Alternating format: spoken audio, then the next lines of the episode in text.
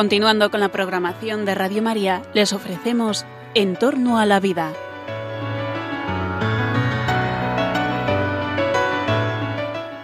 Es un espacio dirigido por José Carlos Avellán y Jesús San Román.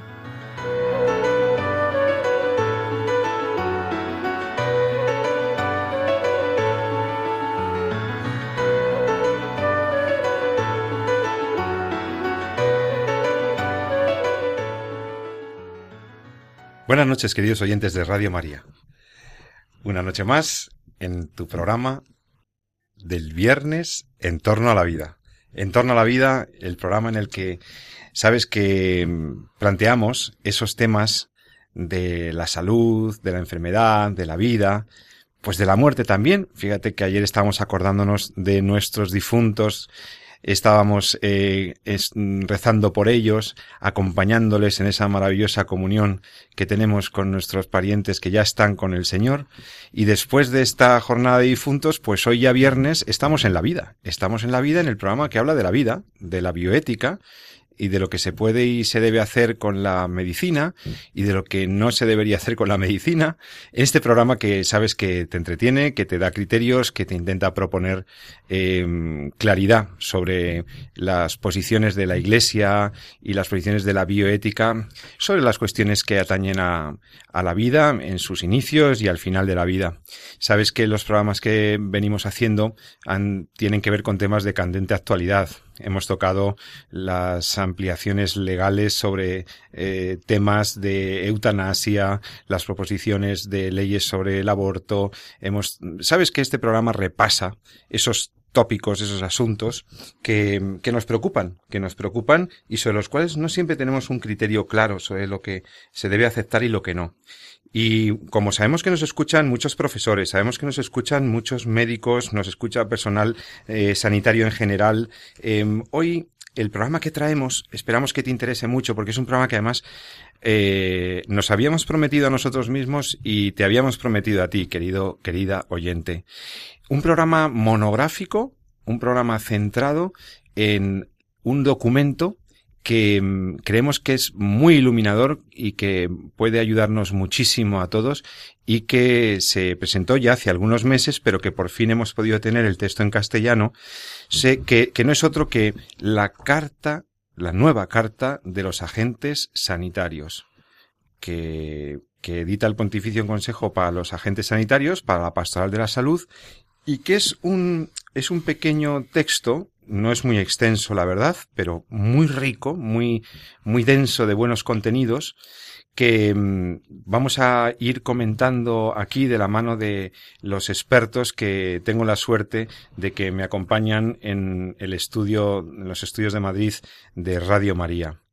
Mm, ahora os los presento enseguida. Déjame que te, que te hable con las, con el mismo texto que viene en el prólogo de esta carta de los agentes sanitarios. Sabéis que hace mm, eh, algunos años pues ya hubo otra carta de los agentes sanitarios y esta viene a ser una actualización y, y veremos que es más que una actualización, que es una renovación y una clarificación también muy interesante. Dice así que la Iglesia ha considerado desde siempre el servicio a los enfermos como parte integrante de su misión, eh, asociando la predicación de la buena nueva con la asistencia y el cuidado de los enfermos. Pues bien, es eh, está en este prólogo, en este inicio, ya nos está circunscribiendo, nos está diciendo sobre qué va a hablar este texto. Va a hablar precisamente sobre los servicios que se prestan al sufrimiento humano, los servicios que se prestan desde, la, desde los técnicos y los, los, los agentes de la salud y cómo esta actuación, eh, directamente dirigida al bien de la persona y de la sociedad, pues precisamente plantea cuestiones ineludibles, delicadas, que, afectan a, a, la índole social, institucional, a la persona, que tiene aspectos éticos y religiosos, porque estamos jugando con el dolor, con la enfermedad, estamos jugando con la vida, con las limitaciones de la vida, y por lo tanto ahí realmente tiene una función importantísima esta clarificación que nos quiere hacer la Iglesia. Entonces, como os decía, em, esta carta, esta carta pastoral que enseguida vamos a pasar a comentar, pues se hace intérprete, como se dice bien en el prólogo de, del editor de este texto en castellano, de Jesús Martínez eh, Carracedo, pues se hace enseguida eco de esta solicitud, de esta necesidad de atender a estos interrogantes sobre la función de la medicina, la misión del médico y del sanitario en general en la relación con el enfermo. Y así, pues, eh, ya hubo una carta de 1985 y ahora tenemos la carta de, eh, perdón, de 1994 y ya tenemos la carta de 2017, que es la que vamos a comentar aquí. Bueno, eh, para ello cuento con la inestimable participación de mi compañero Jesús San Román, médico, profesor universitario y codirector de este programa. Buenas noches, Jesús. Buenas noches, Pepe. Encantado, como siempre. Por fin tenemos la carta con nosotros y por fin vamos a poder hablar un poquito de, ella para que los oyentes se animen a leerla. No vamos a despejar toda la riqueza de este texto, pero algunos aspectos que sí que, que merecen un comentario, ¿verdad?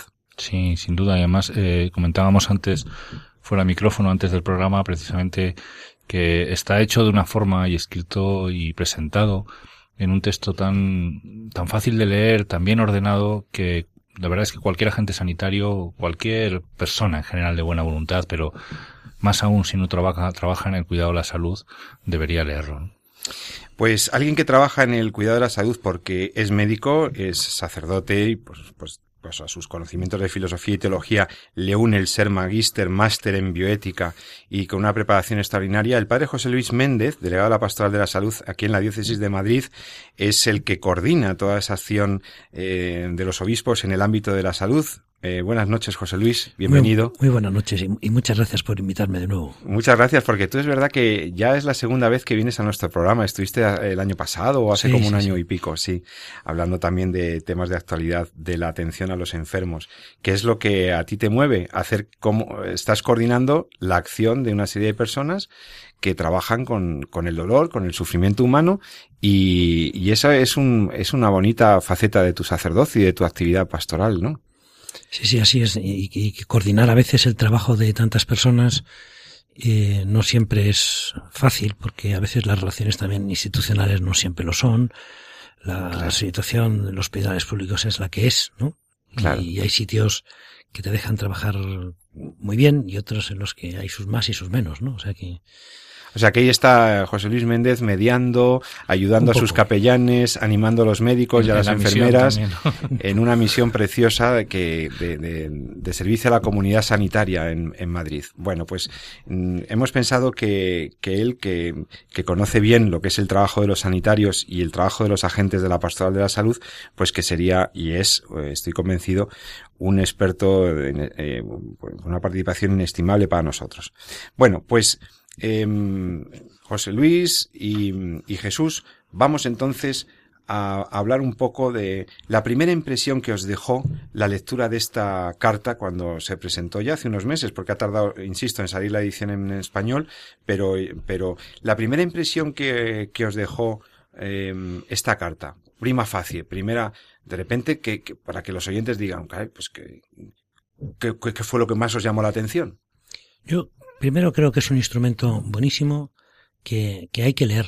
¿no? Es decir, yo no me quizá decirlo así, de, obligado cumplimiento, de obligada lectura, pero, pero casi casi, ¿no? Porque de una manera muy sencilla, muy concreta, pero con mucho nivel, de, en, en el orden de los principios, te hace un recorrido por temas a veces nada sencillos de, de, de resumir, de sintetizar, que te permite tener un criterio en muchos aspectos bioéticos claro, ¿no? De actuar.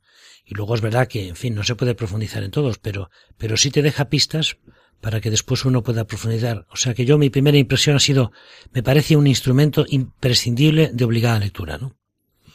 Sin duda, sin duda ninguna.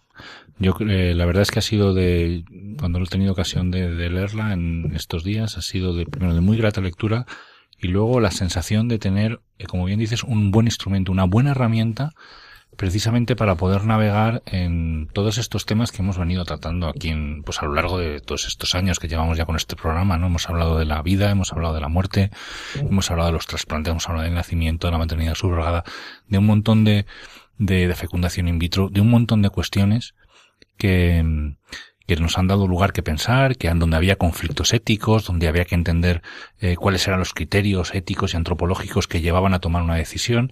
Y a veces eh, te encuentras diciendo, bueno, y todo esto, eh, bueno, nosotros tenemos una cierta formación, ¿no? Pero el, el, médico que está ahí a pie de cañón, que hace, que trata de hacer su, trabajar o ejercer su profesión con su mayor santidad posible, eh, tratando de santificar su trabajo, tratando de hacer las cosas bien, dónde puede llegar o a dónde puede dirigirse ¿no? para tratar de solucionar un criterio, eh, entender cuál es el magisterio de la Iglesia o la visión de la Iglesia respecto a un determinado tema, etcétera. Y es verdad que todo eso está ahí y toda esa información está ahí, pero a veces es pues está en la dignitas persona, en la don vitae, en, el, en otro documento, en muchos sitios, en los manuales de bioética. Y este libro recoge de una forma fácil, clara, precisamente cuáles son los criterios claros en cada, los criterios en cada asunto, en cada tema, ofreciendo una bibliografía al respecto por si el caso el profesional quiere profundizar un poco más. Y es un libro, como digo, pues de un formato pequeño, manejable, que puede estar en cualquier consulta, en cualquier despacho, y que en un momento dado, pues puede consultarse de forma fácil, de manera que cuando uno pues tiene alguna duda, bueno, ¿y esto cómo lo ve la iglesia? ¿Cómo lo maneja? eh, cuáles son las bases para sentar un poco el criterio ético de este, de este punto, de este aspecto, ¿no? Bueno, pues para eso está esta carta, ¿no? Entonces yo creo que además está muy bien ordenada en cuatro aspectos, en cuatro, en cuatro temas que ahora podemos ir eh, trabajando. Y, y precisamente, pues en ese orden, en un índice que es muy claro, porque precisamente el índice está planteado desde la perspectiva de cada tema o cada conflicto, de lo que me gustaría debatir o de lo que me gusta hablar, o que generalmente nos, lo que nos surge la duda, ¿no?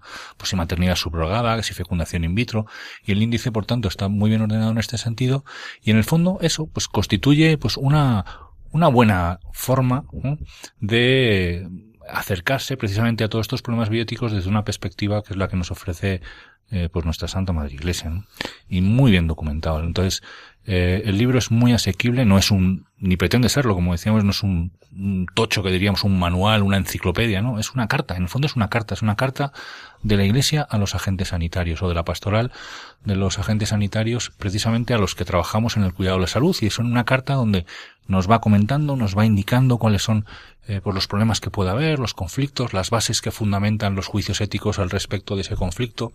Por tanto, pues sí, yo coincido en que es de obligada lectura, así lo dice además el, la entrada del prólogo de obligada lectura para los profesionales sanitarios, pero yo diría más, incluso para docentes, para profesores de colegio, para Sí, estos que se tienen es que... lo que te iba a decir. A mí me parece que, aunque ponga carta de los agentes sanitarios, eh, tiene un valor pedagógico y un valor de, de dar criterios claros que para cualquier formador, un padre de familia, un profesor, eh, un catequista, un- una persona que hable en los medios de comunicación, cualqui- eh, pero también cualquier abuelo o abuela que quiere estar al día de los temas. O sea, que es que aquí tienen criterio, ¿eh? Tienen criterio. Sí. Que Bueno, luego evidentemente no te profundiza el criterio hasta sus Claro, hasta lo más claro. Eso ya lo haces en una ni entra en lectura. casuísticas ni tal, pero sí que Pero en un párrafo, en un párrafo te, Te has pone- enterado de por qué la maternidad subrogada se opone a la dignidad de la persona. Claro, claro, y claro. cuáles son los tres puntos, ¿no? Que tienes que y en un en cinco líneas, o sea, e- eso es muy meritorio porque fin, No es fácil, no, no. vosotros habéis sido profesores míos en el máster de bioética y esto no siempre es fácil de explicar, requiere tiempo, o sea, atreverse a- y, y acertar, ¿no? A hacerlo en un párrafo de, de ocho líneas, me parece que es un documento importantísimo. A mí la estructura me parece acertada. Mm, Empieza, fíjense, eh, ahora no lo tenéis delante porque no os hemos avisado y no lo habéis podido hacer con ella. Luego diremos cómo se puede conseguir. Pero os, os enuncio los, los epígrafes del, del, del índice del libro, de la carta. Eh, empieza con una introducción titulada Ministros de la Vida. Preciosa, es una introducción. Que ya para empezar, luego hablaremos de qué es esto, por qué son ministros de la vida, estos apasionados custodios de la vida que tienen que ser los sanitarios. Bueno, segundo, ya empieza temáticamente. Primer bloque, engendrar, engendrar. Y ahí están todos los temas de regulación de la fertilidad, eh, diagnóstico prenatal, los embriones, los ovocitos, los nuevos procedimientos para procreación eh, de generación humana, etcétera. En el segundo bloque temático se titula Vivir. Y entonces aquí está todo lo que tiene que ver ya con la vida que ya ha comenzado, la vida naciente, el aborto, la reducción embrionaria, la contracepción, la, y todo lo que tiene que ver con la atención sanitaria en general y los temas clásicos, eh, por supuesto, objeción de conciencia, protección del derecho a la vida, las terapias génicas, las intervenciones sobre el genoma, el consentimiento informado del paciente, em, trasplantes, dependencias y también lo que podríamos llamar la bioética más clínica, ¿no? De eh, la, atención a situaciones de dependencias, drogodependencia, alcoholismo, eh, temas de psicología y psicoterapia, etcétera. Y después, el último tema, el último bloque temático es, se titula Morir. O sea, engendrar, vivir, morir. Va con la lógica de la vida.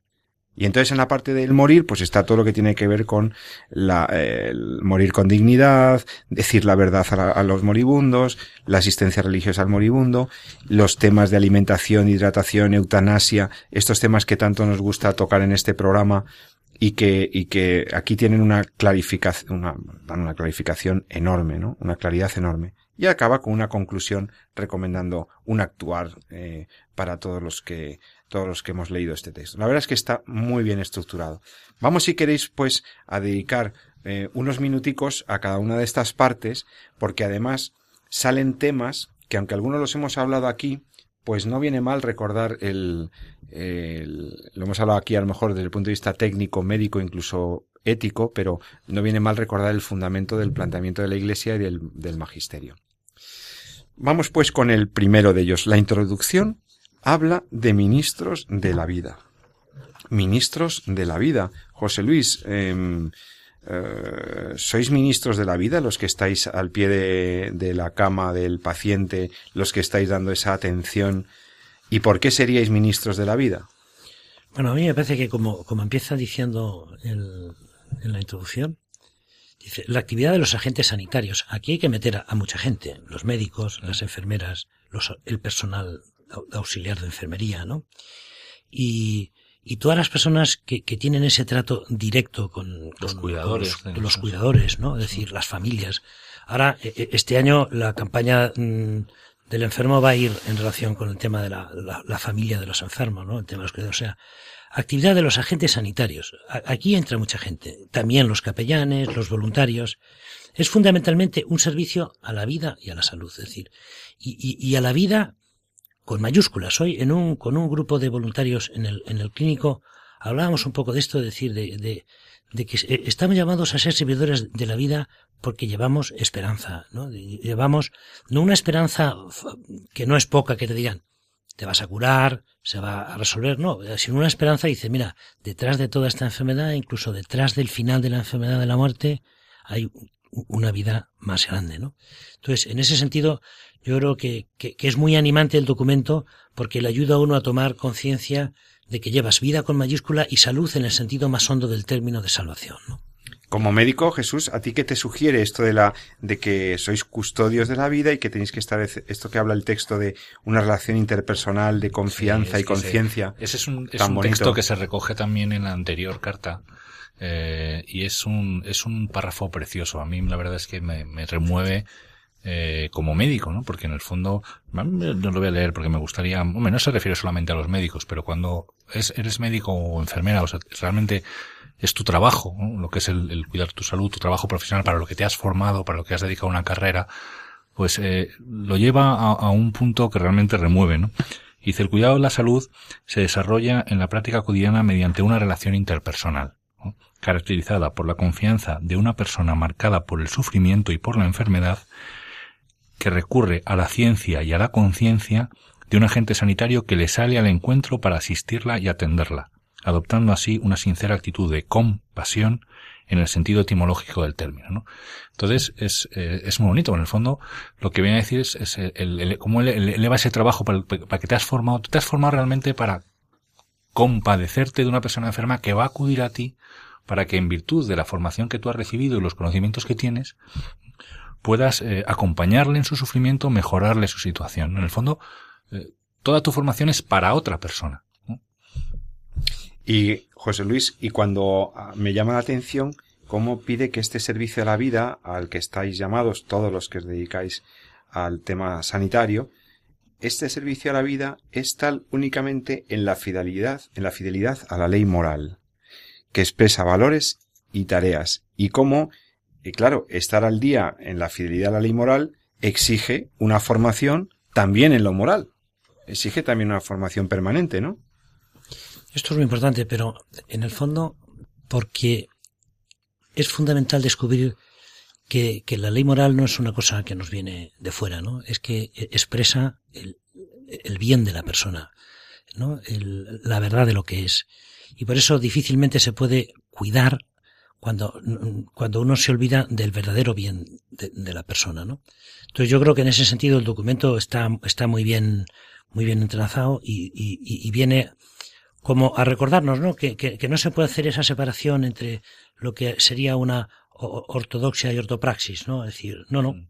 porque la ley moral eh, está, en, está, está en la ortodoxia y en la ortopraxis, no, no, no hay distinción. Es decir, si yo he reconocido que, que, que, que, mentir es, es, malo, es porque a mí me hace mentiroso, ¿no?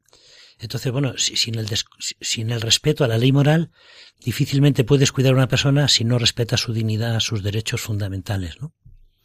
A mí eso me parece que es importantísimo.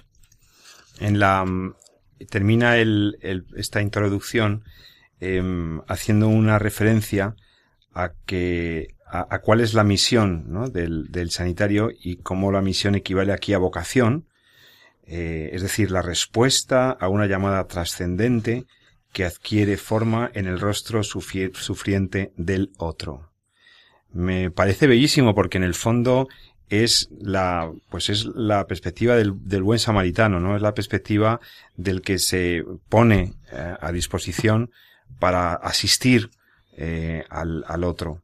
Y en este, en esta perspectiva dice el texto, el agente sanitario puede considerarse como ministro de Dios, que es presentado en la escritura como amante de la vida. Me parece, o sea que le da una belleza y una trascendencia a la acción cotidiana del sanitario que si lo mira desde ese punto de vista es brutal. O sea, es, es hermosísimo, ¿no? Es un trabajo profundamente humano, ¿no? Es porque es, en, el fondo es que es como, tomar la conciencia, a mí me parece muy, muy bonito, ¿eh? Que, que, que somos en el fondo cuidadores unos de otros, pero más al fondo de todo esto, instrumentos de Dios para cuidar a los hermanos, ¿no? para uh -huh. cuidar a los demás. Uh -huh. Y entonces esto le pone una dimensión de lo que tú resaltabas de la, de la vocación y de la misión. Y al mismo tiempo le ayuda a uno a reconocerse que no está solo en esta tarea, que es muy importante, porque si no, a veces uno se puede sentir como desbordado por las, por las dificultades y decir, oye, en esta tarea del cuidado es una vocación en la que Dios está de por medio y en la que no me deja solo, ¿no? Y soy instrumento, o sea, sentirse instrumento de la providencia de Dios para el cuidado de los demás es una cosa, yo no sé si se puede tener un concepto más alto y más grande de lo que es cuidar, ¿no? Bellísimo. Pues después de la introducción estamos comentando con José Luis Méndez y con Jesús San Román el texto de la carta, de la nueva carta de los agentes sanitarios que se ha publicado este mismo año 2017 con todos vosotros, porque seamos eh, agentes de salud o seamos sanitarios o no, eh, nos importa mucho cómo ve la Iglesia esta relación de confianza, sí, desde el profundo respeto a la autonomía, tal, tal, sí, pero de profunda confianza y de esa suerte de amistad, de ese compromiso de quien padece con, de ese encuentro entre dos almas, un lego y un experto que pone su conocimiento al servicio del bien integral de su paciente, esas bellísimas reflexiones que hace sobre la naturaleza de la relación sanitaria, y ya entra el texto en, en parte temática, podríamos decir, ¿no? Eh, engendrar, ¿no? Vamos, vamos a ver dónde están los deberes éticos y dónde está la dimensión moral de, de la actividad sanitaria en la, en este momento de, de la vida humana, que es el inicio, la generación de la vida, la procreación, ¿no? Y aquí la carta empieza a hacer un repaso maravilloso de los temas de la bioética. Prácticamente no se deja nada, no se deja nada. eh, regulación de la fertilidad, paternidad responsable, criterios para entender bien la paternidad responsable, que está muy bien explicadito, ¿eh? para evitar ciertos errores, em, el lenguaje del cuerpo, el respeto a la corporalidad, em, bueno, todo lo que es toda la teología de la sexualidad y de la procreación, o no sé si la teología, pero sí el, el, el fondo de, de esto está al inicio de este capítulo y luego ya se mete a saco a decir cuál es la doctrina de la iglesia, por ejemplo, sobre anticoncepción. Lo dice muy claro, anticoncepción. ¿Eh? Eh, o sea, deja muy claro cuál es la eh, dimensión antropológica y las claves antropológicas para interpretar cualquier conducta en estos ámbitos, ¿no? ¿No os parece? Sí, sí, sí. La verdad es que además, como bien dices, eh, bueno, lo dice un poquito al final de la introducción, ¿no? Ese punto pretende ser como pues una ayuda a esa fidelidad ética, ¿no? Del agente sanitario a, a, a los principios en su ejercicio. Entonces, claro, va tocando pues todos esos temas. Y a mí lo que me ha sorprendido es, es ver que, que hay muchos temas que son muy actuales. ¿no? Es decir, por eso esa necesidad probablemente de renovar la carta, que como bien decías, pues la anterior, pues la teníamos desde el año 95, hace ya pues casi más de 20 años, ¿no? De, de que salió la carta, en 20 años ha llovido mucho en el campo de la tecnología, en el campo de la asistencia sanitaria, en, en, en, en todo, ¿no? Tanto al principio de la vida, que es probablemente donde nos hemos encontrado pues con los, grandes avances, entre comillas, tecnológicos, los grandes errores que se están cometiendo ahora también desde el punto de vista técnico en la manipulación embrionaria, la manipulación del inicio de la vida, pues en estos últimos 20 años ha habido, ha habido más novedades. ¿no? Y eh, los toca a todos, ¿no? Y toca incluso cuando es un tema que todavía no está claro, no está muy bien resuelto, pues incluso te lo dice, ¿no? Que, que, bueno, pues que los criterios son estos o la idea es, el punto de partida es esta, pero a partir de ahí, bueno, pues habrá que ir definiendo, ¿no? Con lo cual, bueno, pues es que no es fácil tampoco hablar, por ejemplo, de la congelación de los embriones y de los ovocitos o del diagnóstico genético preimplantacional que hemos venido aquí hablando, el medicamento que hemos estado hablando también en su momento, ¿no? Y sin embargo, pues no hacen un párrafo sencillo, que tampoco nadie espere encontrar, eh, como decíamos, una eh, el documento, pues el, el, el, formato en el que está editado debe tener como 120 páginas, no sé exactamente cuántas mm, tiene, ¿no? Sí. 120 o 100, No, 150 y pico. 150 páginas, es un libro, como decíamos, pequeñito que se puede tener en, en un despacho, ¿no? Pero sí te da, pues esa, esas ideas claves a partir de lo cual, pues dices, bueno, pues estos, esta es la luz, este es el criterio, pues vamos a justificarlo, vamos a profundizar en él, ¿no? Entonces, y en, y en engendrar, pues como bien, eh, como bien decías, bueno, pues hay todos estos temas nuevos que se derivan precisamente del aumento o del descubrimiento pues de, de la genómica. Incluso en el siguiente, ¿no? Cuando habla de vivir, ¿no? Ahí ya... Espera, espera. Déjame que deje dos, dos, tres. No, no me pases ya de capítulo, Jesús. Que tú quieres hablar del vivir porque como eres clínico, como te mola el clínico... No, no, es broma. Es que hay, si tú quieres saber, por ejemplo, eh, la diferencia moral entre métodos naturales de programación de la natalidad de la pareja y eh, acción anticonceptiva con método barrera o con método químico, aquí está.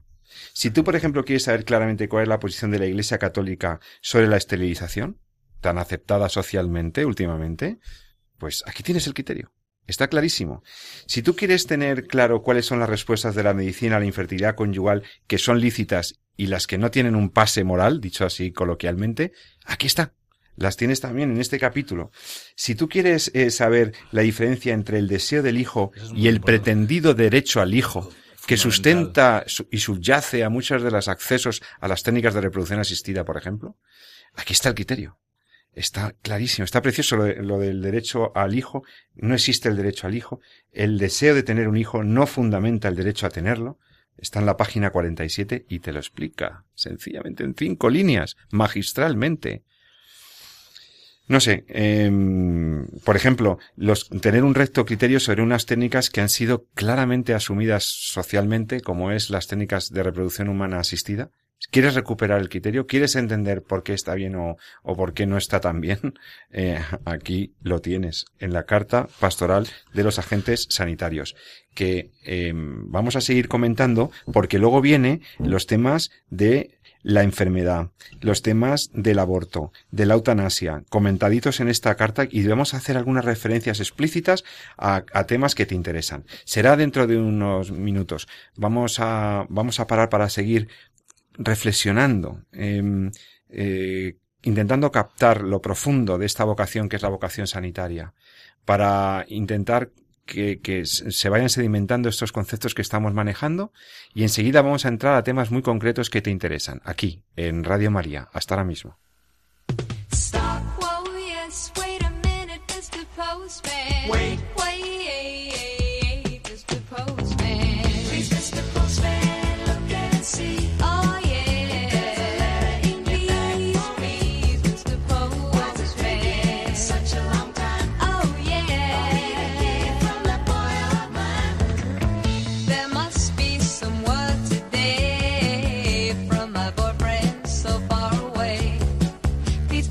Mr. Postman,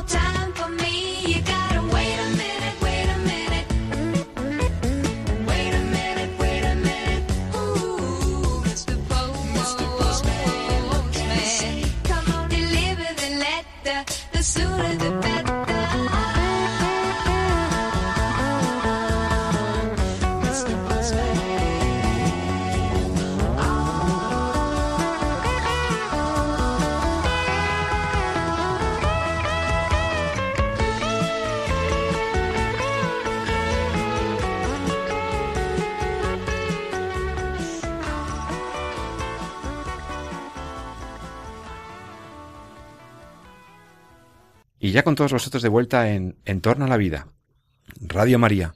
Sabes que estamos hablando con José Luis Méndez, eh, de la Pastoral de la Salud de Madrid, coordinador de la Pastoral de la Salud, médico, sacerdote, eh, experto en los temas de bioética, y también con el doctor Jesús San Román, profesor universitario, profesor del máster de bioética de la Rey Juan Carlos. Estamos comentando contigo esta nueva carta de los agentes sanitarios que nos regala el Pontificio Consejo para los Agentes Sanitarios, un magnífico documento ilustrativo de los criterios que debemos tener en la acción sanitaria y también un verdadero mm, prontuario de, bioética, no solo para los ministros de la vida y para los agentes custodios de la vida, sino para cualquier eh, ser humano de bien que quiera tener recto criterio eh, en estos temas.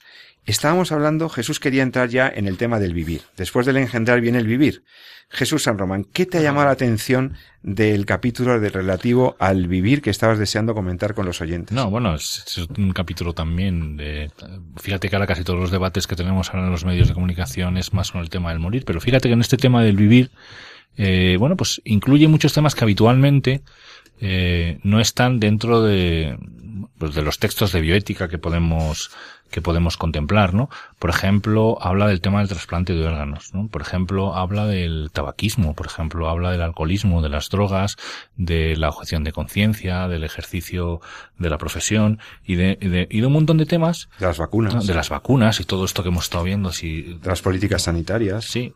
Muchísimos temas que en el fondo pues bueno, tienen que ver con que están en tu día a día, están en, en tu trabajo, en, en, tu ejercicio y que en un momento dado, pues igual no te plantea un gran conflicto ético como puede ser, eh, bueno, pues cuando te enfrentas a una, o te enfrentas, o tienes delante pues a una pareja que quiere tener hijos y que se plantea las técnicas de reproducción asistida y que tienes que explicar un poco, pues y, y, y argumentar muy bien, pero aquí sí que hay muchas cosas, bueno, que a veces pueden pasar un poco desapercibidas, ¿no? Pues cuál es la valoración del, del, del tema de las, de las drogas, etcétera, ¿no? Y, y las recoge muy bien. La verdad es que las coge de una forma muy atractiva, también muy pausada, como decías antes, eh, muy bien centrada, marcando el criterio. Y una cosa muy bonita que tiene el libro es precisamente son sus lo que las notas al pie de página, ¿no? que esto a Pues sí. veces puede pasar desapercibido para bueno pues al que lo lea, pero claro cuando una nota a pie de página, cuando entrecomilla un texto y te pone una frase que te dice, bueno, pues que las cosas son así por este punto, por este aspecto, esa nota al pie de página te cita la fuente original, ¿no? O de dónde ha salido, ¿no? Y con lo cual, además está muy bien, y es muy fácil, porque en el fondo, en la tecnología, discutí el otro día con mi hija si estábamos en la era digital o habíamos terminado la era, la era contemporánea, ¿no? mi hija defendía, ¿no? Que ya los historiadores dicen que estamos en la era digital y que la, la etapa contemporánea ha terminado formalmente, ¿no? Y que ya estamos en la etapa de la información y la digital. Y en el fondo, igual no te das cuenta, pero en el fondo es así, ¿no? Y hoy por hoy la información está allí. Entonces entras en internet, metes el- la dignitas persona y la tienes perfectamente clara y puedes consultar la fuente y, o tienes una intervención, un texto entrecomillado, una intervención del Papa Benedicto o de San Juan Pablo II en un congreso en el que se dirigió precisamente a los médicos en Estados Unidos y, bueno, y pues tienes la cita, el discurso, la fuente, ¿no? Y está, ahí está perfectamente. Con lo cual, bueno, pues cuando algo te da que pensar respecto a lo que lees en la carta, pues te permite poder seguir profundizando, poder seguir ampliando, ¿no?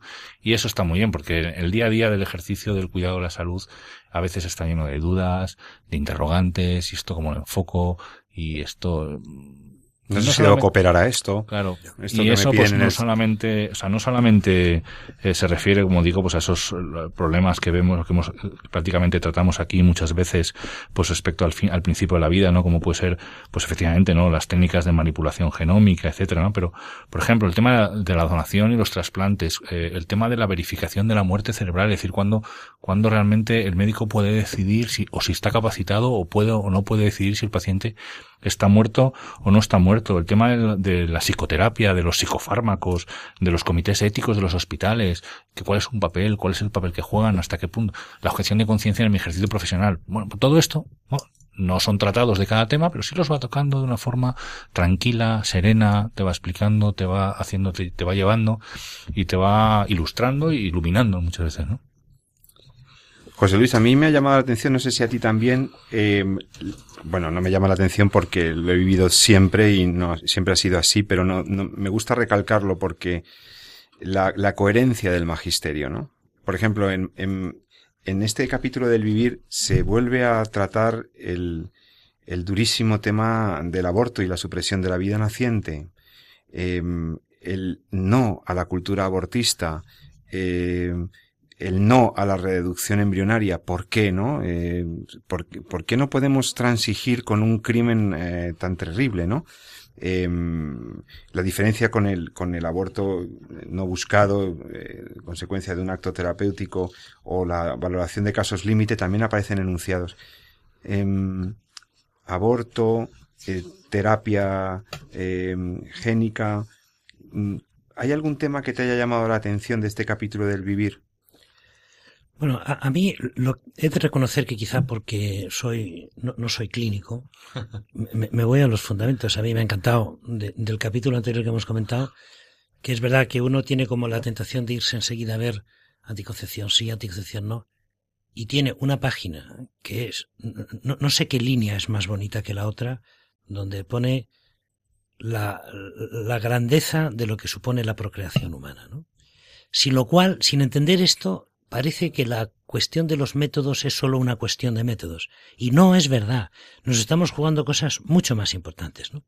Entonces, a mí también me gusta que al principio empieza poniendo la condición de, la persona y su dignidad como el fundamento, y por lo tanto de reconocer que desde el inicio de la nueva vida, desde sus primeros pasos, no vamos a discutir ahora si cuando traspasaron la membrana o no la traspasaron o se, no, se hizo el, el, pronúcleo o no se hizo, pero estamos hablando de, de, de, un tiempo brevísimo, de horas, ¿no? De una semana, de, y dices, desde este momento hay que defender con toda la firmeza la dignidad de la persona humana, porque si no luego no se entiende por qué, por qué no al bebé medicamento, por qué no eh, la reducción embrionaria, ¿no? Pues, pues, que pues que estamos hablando de eliminar a una persona y es como decirle, no, mira, tú sobras.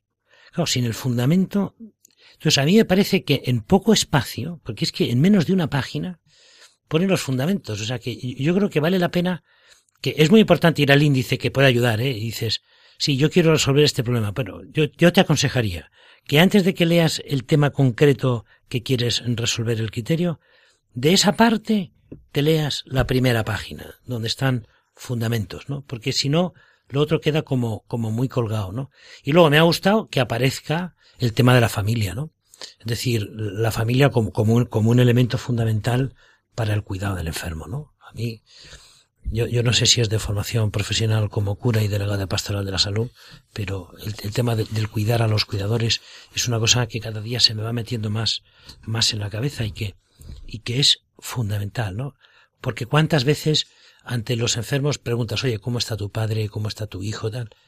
Y, y te dan el parte. Pero nadie pregunta, oye, ¿y tú cómo estás? Porque es muy peligroso. Claro, si, si tú le preguntas a un sujeto que está perdiendo a su padre, ¿cómo está tu padre? Estás expuesto a que te diga que te tengas que sentar porque te va a contar cómo se encuentra. Triste, solo, descorazonado o, o como se encuentre. Pero entonces dices, bueno, esto es un elemento fundamental del cuidado de la... de- de- no sé si los clínicos tendréis que Sí. tenerlo o no tenerlo. Está, está ya- incluso. Pero ya es muy importante. Fíjate cómo ha sido, realmente yo creo que ha sido un descubrimiento en los últimos años, cuando digo años, pues puedo ponerse los últimos 10, 15 años quizá de las facultades tanto de medicina, sobre todo psicología, que es la fue la que las facultades la, la que- lo que la empezaron a desarrollar, ¿no? Que es el cuidado, el cuidar al cuidador, ¿no? Sí, sí. La, la importancia de la figura del cuidador para salvaguardar la salud del, del enfermo, ¿no? Y el, y el, y la necesidad de que la institución cuida al cuidador y que el cuidador sepa cuidarse a sí mismo también, ¿no?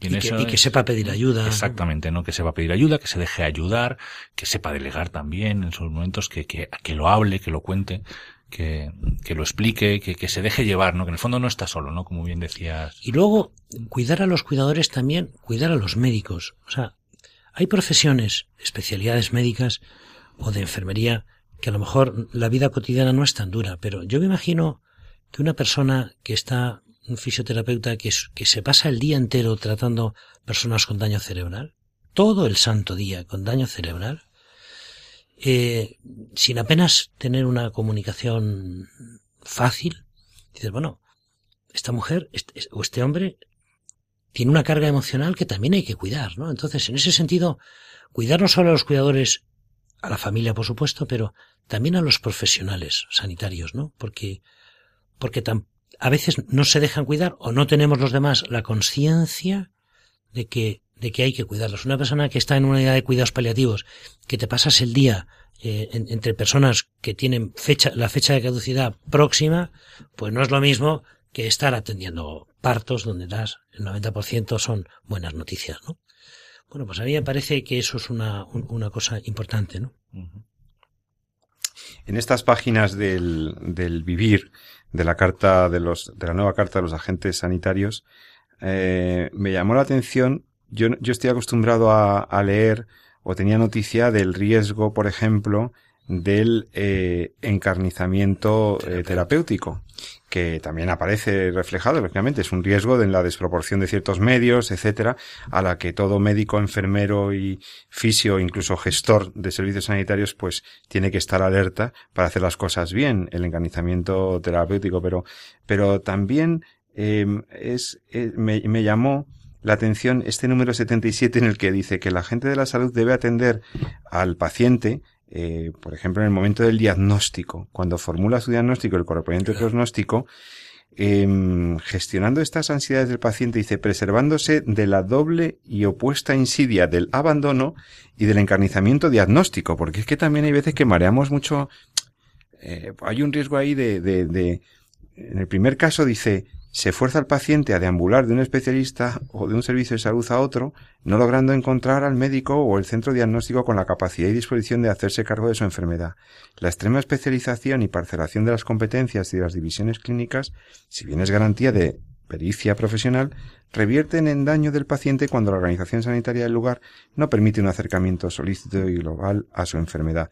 Y en el segundo caso, el del encarnizamiento diagnóstico, se obstinan en encontrar una enfermedad a toda costa y pueden estar inducidos por pereza, por deseo de lucro o por protagonismo a diagnosticar, sea como fuere, una patología y a medicalizar problemas que no son de naturaleza médico-sanitaria.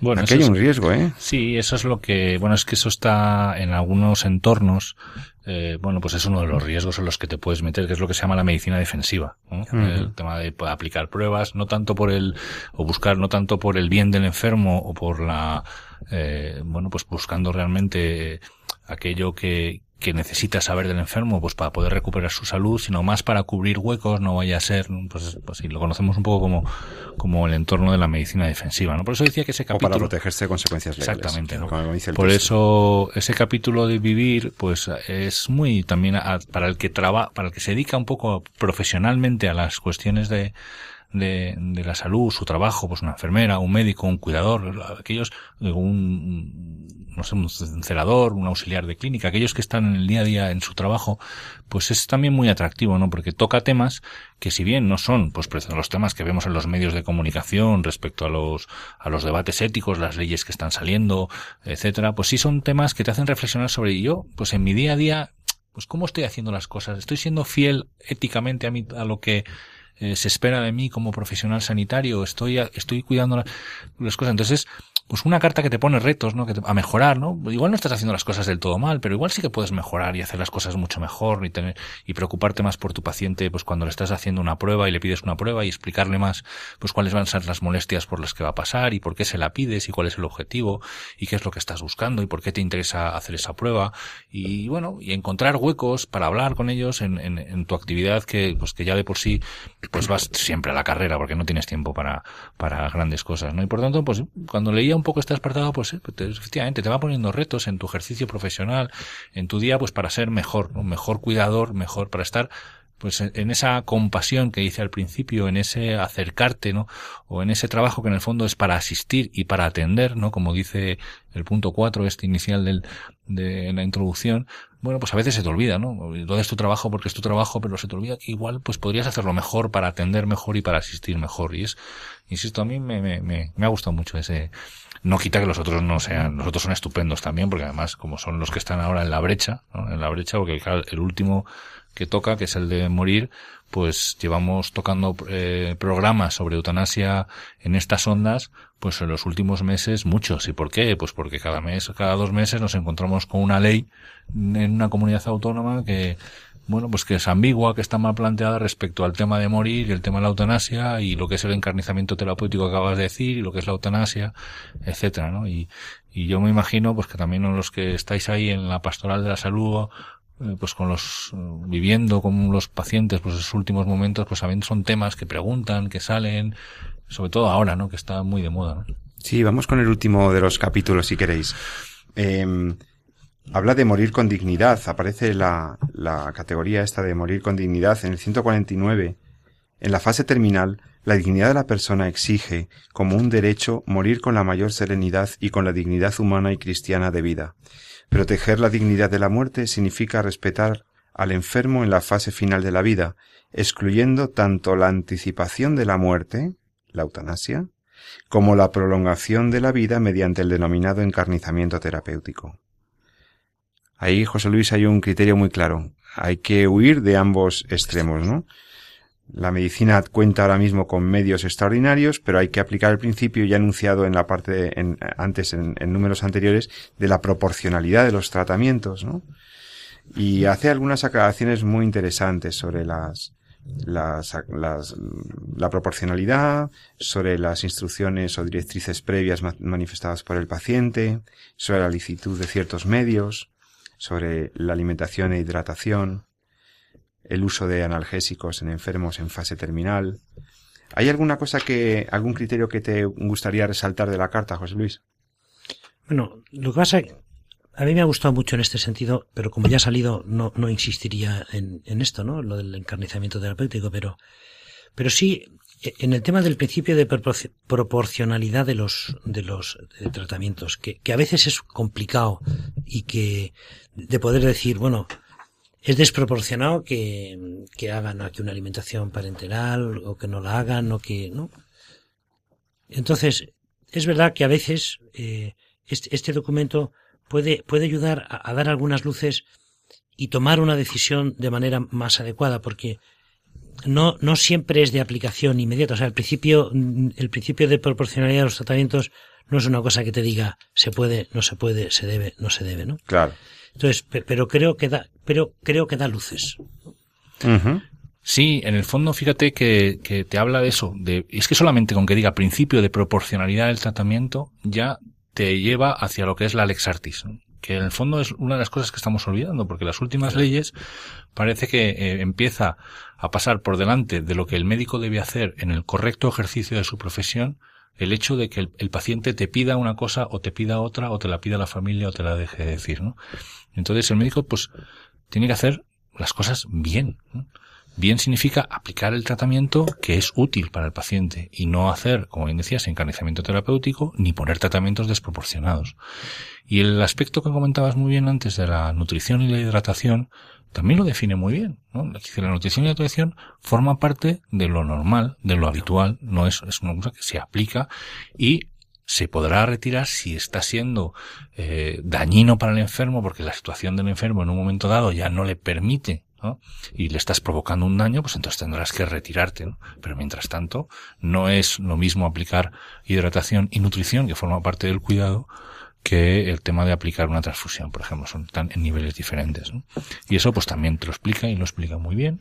Y habla también de la sedación paliativa, y habla de, de la sedación terminal, y habla de un montón de, de y habla incluso, fíjate, incluso también se, se mete en el tema de las últimas voluntades de los pacientes, ¿no? Quiere decir, efectivamente, el paciente, pues puede, y tiene derecho, y puede, pues contar qué es lo, cómo le gustaría que fuera su, eh, bueno, sus últimos momentos en esta vida, ¿no? Y como nosotros, pues estamos ahí, pues para ayudar al paciente, para curar, para acompañar, para aliviar los médicos o las enfermeras, etcétera, ¿no?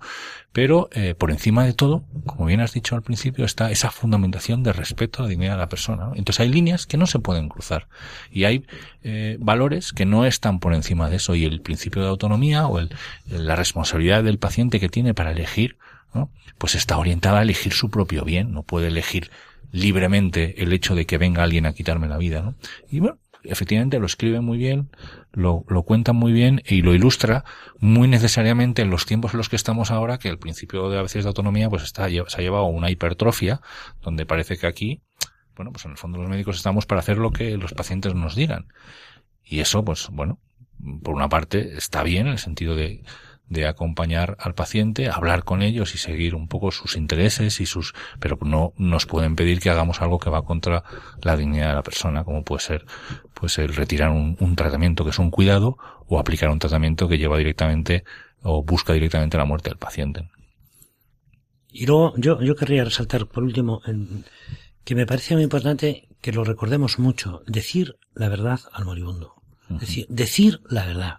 Hay una conspiración del silencio, esto me lo dicen constantemente los capellanes, se encuentran con la dificultad de, de no poder atender cristianamente a una persona en, los, en las últimas horas de su vida o los últimos días de su vida para que no sepa que se, lo sabe todo el mundo. Él sabe que se está muriendo, pero no quiere decir nada para que sus hijos no se asusten. Sus hijos lo saben, pero no quieren decir nada para que...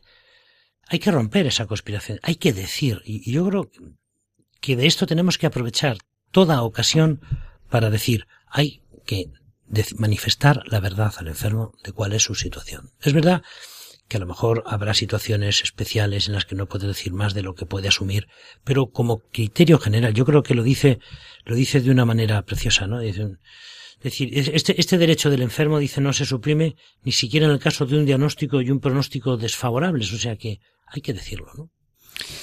Dejadme, como se nos acabó el tiempo, dejadme que lea eh, el último párrafo de esta nueva carta de los agentes sanitarios que creo que, que nos dejará con buen sabor de boca porque verdaderamente está muy bien. Habla, dice así.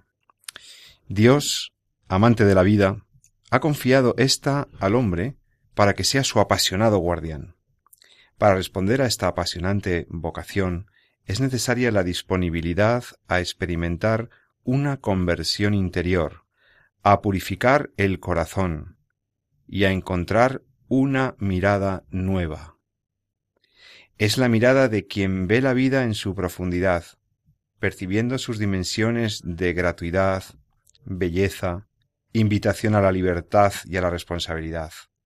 Es la mirada de quien no pretende apoderarse de la realidad, sino que la acoge como un don, descubriendo en cada cosa el reflejo del Creador y en cada persona su imagen viviente. Esta mirada no se rinde desconfiada ante quien está enfermo, sufriendo, marginado o a las puertas de la muerte, sino que se deja interpelar por todas estas situaciones para buscar un sentido, y precisamente en estas circunstancias encuentra en el rostro de cada persona una llamada a la mutua consideración, al diálogo y a la solidaridad. Es el momento de asumir todos esta mirada, volviendo a ser capaces, con el ánimo lleno de religiosa admiración, capaces de venerar y respetar a todo hombre. Buah, me parece que es un final estupendo para una nueva carta de los agentes sanitarios que hemos querido compartir contigo, desglosar algunos de sus aspectos más importantes y, y hasta aquí hemos llegado en nuestro programa de hoy. Gracias, eh, José Luis Méndez, delegado de la Pastoral de la Salud. Muchas gracias por estar otra vez en el programa de Radio María. Que sigas animando a tus, a tus capellanes, a tus médicos, a tus enfermeras por toda, por todo Madrid. Muchas gracias por estar aquí. Gracias. Y también Jesús, Jesús San Román, médico, profesor, querido compañero, gracias por tus comentarios a esta nueva carta de los agentes sanitarios y nos escuchamos, si Dios quiere, si tú quieres, estaremos aquí dentro de 14 días para hablarte de otros temas interesantes sobre la vida, sobre la enfermedad, sobre la salud, etcétera, etcétera. Y no lo olvides, pasa un buen fin de semana, pero ama la vida y defiéndela. Muy buenas noches.